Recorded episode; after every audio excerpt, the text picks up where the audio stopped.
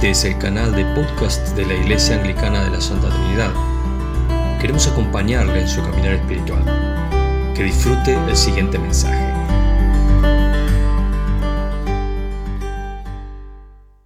En el relato del Evangelio vemos que los discípulos de Cristo que estaban escondidos, encerrados, atemorizados o aterrorizados, eh, son testigos de algo excepcional.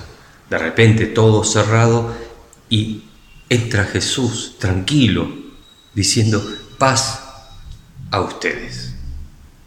Lo último que tenían ellos era paz. Estaban realmente aterrorizados, eh, encerrados por temor a que los matasen ellos también. De hecho, no sabían qué pensar, estaban muy confundidos. Cuando ven esta figura y que alguien les dice, paz a ustedes, pensaron que era el espíritu, a lo sumo, era el espíritu de Jesús, como mucho. Pensaron que era un espíritu, un espectro, algo por el estilo, no que era la persona de Jesús. ¿Cómo iba a ser Jesús para entrar si estaba todo cerrado, trancado? Era imposible. Por eso, cuando Jesús los ve y aterrorizados, le dice, ¿por qué se asustan tanto? ¿Por qué, ¿Por qué tienen dudas? Miren mis manos y mis pies, soy yo mismo. Dice, intentó probar su identidad, mostrarles que era Él. Tóquenme y vean, un espíritu no tiene carnes ni huesos como los que tengo yo, le dice. Soy yo, miren. Tóquenme, vean. Eh, no era un espíritu. Entonces estaban ahí sí, asombrados, expectantes. Bueno, pero ¿cómo es esto? No podían comprenderlo. Por ese motivo le dice, bueno, después de mostrarle las manos y los pies, le dice, bueno, miren, ¿tienen algo para comer? Bueno, y sí, evidentemente tenían pescado, tenían un poco de miel y con temor me imagino la situación. Le acercaron el pescado asado y la miel y a ver qué hacía este hombre. Y empezó a comerlo. Empezó a comer. ¿Cómo es posible que alguien entre atravesando una puerta como esta? Abra, sin abrirla, pase por la puerta, pase por la pared, es que sea inmaterial. Y después se sienta y empieza a comer. Esto es un nuevo mundo, esto es algo completamente nuevo. No se puede comprender. No entiendo qué está pasando. Nadie entendía qué es lo que estaba pasando. Por eso el Señor, una vez que estaba comiendo delante de ellos, les dice, cuando yo todavía estaba con ustedes, antes, cuando él no había muerto y luego resucitado, les decía que tenía que cumplirse todo lo que está escrito acerca de mí en la ley de Moisés, en los profetas y en los salmos. Tenía que cumplirse. Ahora, ¿qué es eso que tenía que cumplirse? ¿Qué es? ¿Cuáles eran las palabras que mencionaba el Señor? Por ejemplo, les voy a leer Génesis 3, donde dice, pondré enemistad entre tú y la mujer, y entre tu simiente y la de ella su simiente te aplastará la cabeza, pero tú le morderás el talón. La simiente era el hombre, y el Hijo del Hombre era el que iba a aplastar la cabeza, aunque le mordiese el talón esa serpiente maligna. La serpiente era el diablo, y el Hijo del Hombre Jesucristo, el Cristo, el Hijo de Dios, el Mesías, que iba a vencer al diablo. También en el Salmo 16 dice, no dejarás que mi vida termine en el sepulcro, no permitirás que sufra corrupción tu siervo fiel. Efectivamente, es un salmo mesiánico, refiere al Cristo, al Mesías prometido, al que iba a venir, que no terminó en el sepulcro, sino que resucitó de entre los muertos. Dice el Evangelio aquí que les abrió entonces el entendimiento para que comprendan las escrituras. ¿Y qué decían las escrituras? Bueno, una de las cosas que decía era que el Cristo tenía que sufrir. Y Jesús se los dijo antes, cuando les decía, les explicaba, desde entonces comenzó Jesús a advertir a sus discípulos que tenía que ir a Jerusalén y sufrir muchas cosas a manos de los ancianos, de los jefes de los sacerdotes y de los maestros de la ley, y que era necesario que lo mataran y que al tercer día resucitara, como dice en el Evangelio de San Mateo. ¿Y esto con qué fin? Bueno, dice que luego de esto iba a haber un cambio trascendental. iba a comenzar una nueva etapa en la historia del mundo. Como dice en el verso 47, en su nombre entonces predicarán el arrepentimiento y el perdón de los pecados. Dice en el Evangelio de Lucas que Juan, el Bautista, recorría toda la región del Jordán predicando el bautismo de arrepentimiento para el perdón de los pecados. Ese era el contenido esencial del mensaje de Juan el Bautista y luego el de Jesús mismo. Y posteriormente, comenzando por Jerusalén y hasta los confines de la tierra. Como estaba profetizado siete siglos antes, el profeta Isaías por parte de Dios dice lo siguiente, muchos pueblos vendrán y dirán, vengan, subamos al monte del Señor, a la casa del Dios de Jacob, para que nos enseñe sus caminos y andemos por sus sendas. Porque de Sión saldrá la enseñanza, de Jerusalén la palabra del Señor.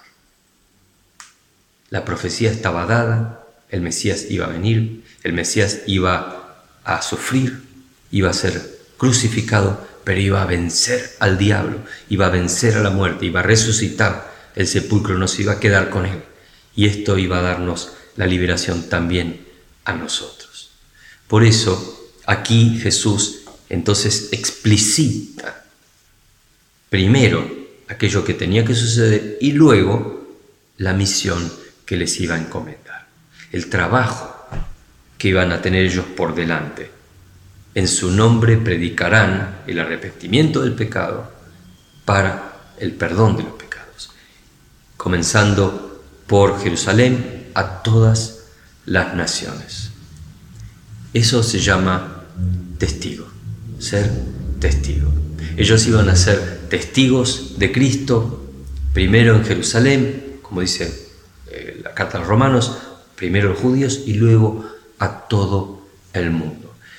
¿Y qué es ser un testigo? Bueno, el diccionario de la Academia Española de Letras dice que un testigo es una persona que da testimonio de algo o argumenta en favor de algo. Es una persona que adquiere un conocimiento presencial, ¿es cierto?, directo de algo para luego poder argumentar en su favor o, aducir su veracidad. Es también una cosa o persona por la cual se arguye o infiere la veracidad de este hecho al que se hace referencia, también se le llama testigo al bastón, al bastón que se entrega a quien continúa una carrera de postas, ¿no? que es un poco la idea de la iglesia cristiana, donde uno al otro es una cadena sin solución de continuidad, donde cada eslabón le da el conocimiento al otro, le entrega el testimonio. Y también son piedras o señales que se entierran para marcar límites de un terreno, también se lo llama así, donde se pone en claro cuál es el terreno, de qué estamos hablando pero en el idioma en que fue escrito el Nuevo Testamento, la palabra para testigo es martireo. De ahí viene la palabra mártir. La palabra castellana mártir es la persona que padece y muere en función de su fe. Con esto ratifica, con su sufrimiento y con su muerte ratifica que muere sufre por amor a quien le dio la vida eterna. Ratifica que no puede alguien sufrir y morir por una tontería o un sueño o una quimera. Si alguien se sacrifica y muere por una causa, es por una causa noble y por una causa que, excede su propia vida. Y esa era la causa más grande de la historia de la humanidad, la vida eterna. Por eso el contenido del testimonio era importante. Ser testigos, pero a la vez el contenido de ese testimonio. ¿Cuál era ese contenido? Bueno, el apóstol Juan, en la carta que nos leyó más temprano, decía, lo que ha sido desde el principio, lo que hemos oído, lo que hemos visto con nuestros propios ojos, lo que hemos contemplado, lo que hemos tocado con las manos, esto le anunciamos respecto al verbo que es vida. Esta vida se manifestó. Nosotros la hemos visto y damos testimonio de ella. Y les anunciamos a ustedes la vida eterna que estaba con el Padre y que se nos ha manifestado. El apóstol Juan dice, somos testigos presenciales de esto. Esto sucedió, puedo dar fe, yo estuve ahí, de todo eso que es la vida. Ahí estaba la vida real. Fuera de eso son apariencias. La vida real está ahí, escondida en Cristo. Y continúa con el propósito de esto. Dice, les anunciamos lo que hemos visto y oído para que también ustedes tengan comunión con nosotros. Y nuestra comunión es con el Padre y con su Hijo Jesucristo. Es decir, el propósito de este testimonio es que los que van a leer esto, los que van a escuchar esto, también tengan comunión con quién, con nosotros, con la naciente iglesia, con los cristianos, y ser la comunión de los santos de la iglesia universal, de este eslabón tras eslabón tras eslabón que forman la cadena de todos los seres humanos que han creído en Cristo Jesús y han obtenido la vida eterna a partir de ello. ¿Cómo se desarrolla esto? Vemos en la lectura de Hechos de los Apóstoles de hoy que hay un ejemplo clarísimo de cómo se desarrolla esto es, este terreno del testimonio hoy, esta cadena, ¿no es cierto? ¿Cómo comenzó? Comenzó con testimonio, comenzó con dar fe de lo que vimos, de lo que hemos oído. Como decía aquí el apóstol Pedro, ¿no es cierto? Cuando se reunieron los, en Jerusalén los eh, gobernantes, los ancianos, los maestros de la ley, porque ellos habían, eh, por el poder de Cristo, habían sanado a una persona este, y, no entendían nada, qué es lo que había pasado. Entonces se reunieron, dice, Caifás, Anás, Alejandro, Juan, todos los miembros de la familia de sacerdote, estaban todos ahí y lo hicieron que Pedro y Juan comparecieran, estuvieron delante y le preguntaron entonces con qué poder, con qué autoridad hacen estas cosas, en nombre de quién hacen estas cosas. Y Pedro les dice, bueno, lo hacemos en nombre de Cristo Jesús. ¿Y quién es este Cristo Jesús? Es el hombre al que ustedes mataron, es el hombre al que ustedes asesinaron. Nosotros estamos haciendo el bien a un inválido y ustedes nos están acusando de algo falaz.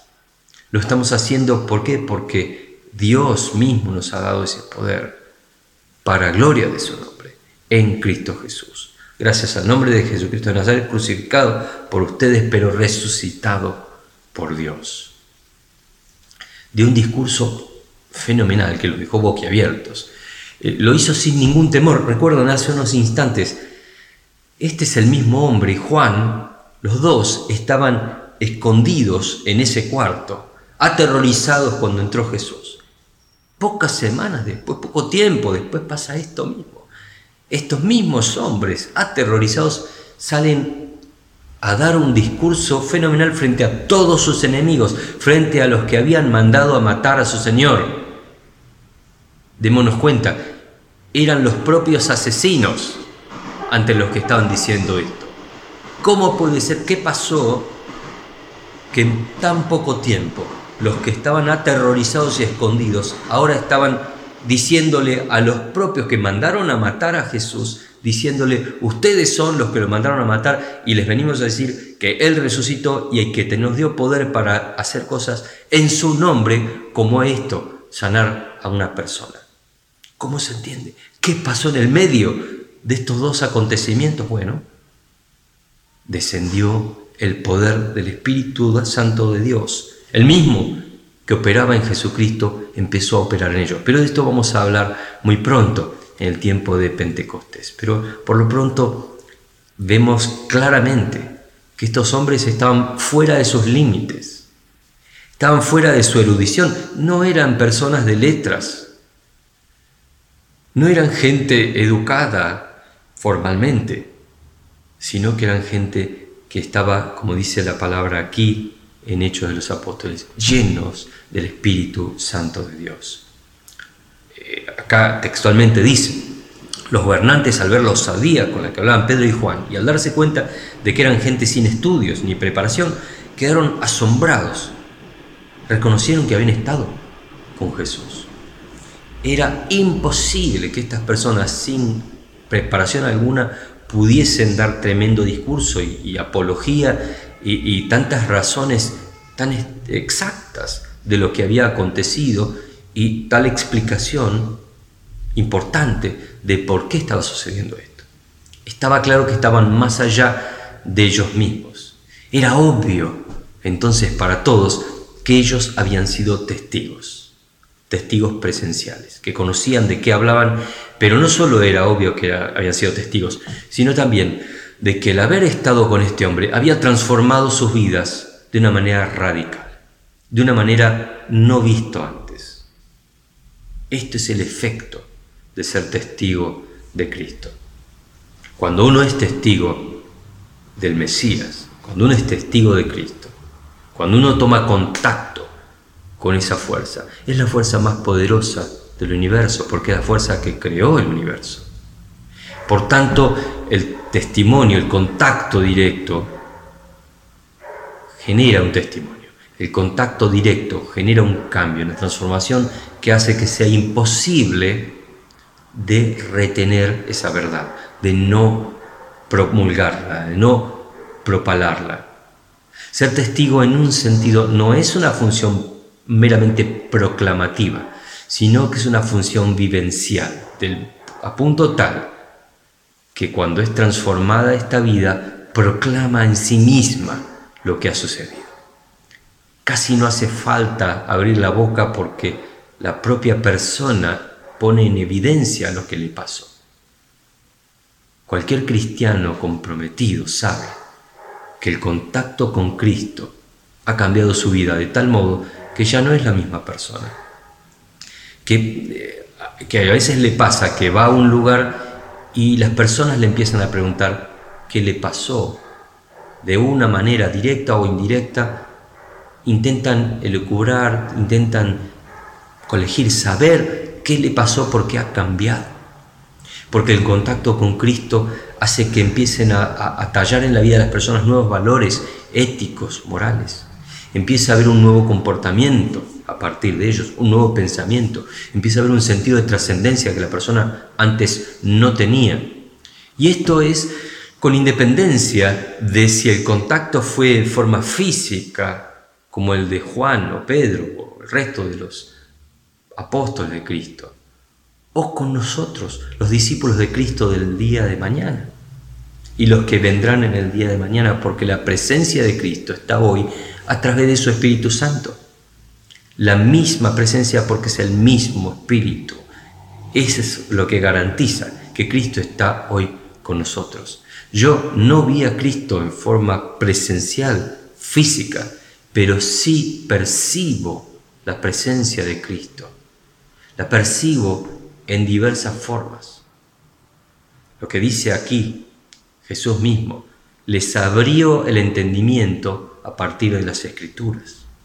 Cuando leo las escrituras, estudio las escrituras, lo hago con detenimiento, con detalle, investigo, cuando me pongo en una condición de oración para pedir a Dios, Señor, revélame tu voluntad, revélame tu palabra, revélame tu persona.